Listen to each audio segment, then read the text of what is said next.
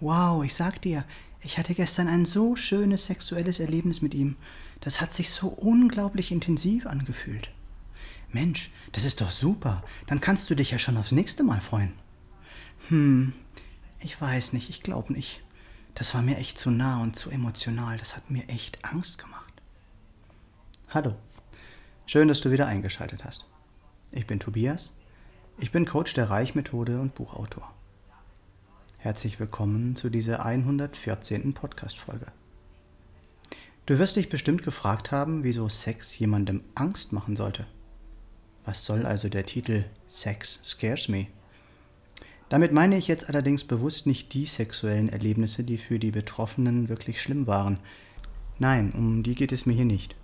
Bei denen ist ja offensichtlich klar, wieso diese einen sogar negativen Eindruck hinterlassen haben wobei es bei diesen Erlebnissen ja primär auch nicht um den Sex an sich ging, sondern um das, was die beteiligten Menschen einem dabei angetan haben. Nicht selten sind dabei Gewalt, Unterdrückung oder Manipulation mit dem Spiel. Nichts davon hat etwas mit liebevoller und achtsamer Sexualität zu tun. Mir geht es um die Situationen, die Menschen beim Sex so berühren und emotional touchen, dass diese von diesen Gefühlen einfach überfordert sind und sich nicht selten über sich selbst erschrecken. Sie werden dabei mit ihrer eigenen Urkraft, was in meinen Augen die Sexualität für uns alle darstellt, konfrontiert und nicht selten so von ihrer eigenen Energie überrascht, dass sie sich lieber zurückziehen, letztlich aus Angst vor sich selbst. Wir Menschen fürchten zwar nichts mehr als die Ohnmacht, also Situationen, in denen wir machtlos erscheinen, und doch haben wir oft genauso viel Angst vor unserer eigenen Macht, unserer Energie und Power. Über Jahrhunderte wurden wir so manipuliert und erzogen, dass uns unsere eigene Macht aberzogen wurde. Wir sollten klein, berechenbar und steuerbar sein. Nur sind Menschen, die ihre eigenen Macht und ihre eigene Energie kennen, alles andere als das. Ein gutes Beispiel dafür ist die überlieferte Unterdrückung der Lehre des Tantras in der Geschichte in Indien, Nepal und den angrenzenden Staaten auch wenn man dort noch so viele sexuelle Darstellungen auf Tempeln und Ruinen findet, waren die eigentlichen tantrischen Lehren verboten und auch vernichtet worden. Man hatte schlicht zu viel Angst vor Menschen, die ihre Urkraft entdeckten und lebten. Auch in Europa muss man nicht weit schauen, um vergleichbare Geschichten zu finden. Nicht umsonst ist Sexualität noch heute, oft verpönt und wird gerne in die schmuddelige Ecke gedrängt. Noch immer ist bei uns Sexualität schambehaftet, und darüber zu reden ist zwar für die meisten ein dringendes Bedürfnis, nur trauen tut es sich keiner. Daher kann ich nur jedem ans Herz legen, entdeckt die achtsame und liebevolle Sexualität, fühlt die wahre Berührung und die unglaubliche Kraft, die von ihr ausgeht, und haltet euch nicht mehr zurück, darüber offen zu reden. Ehrlich, offen und doch achtsam, aufmerksam und behutsam – und lasst sie zu in eurem Leben.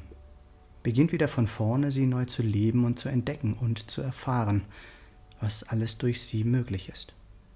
Unterdrückte Sexualität macht nicht nur unglücklich, traurig und frustriert, sondern sie ist auch für so manche Krankheit zuständig, sowohl psychisch als auch körperlich.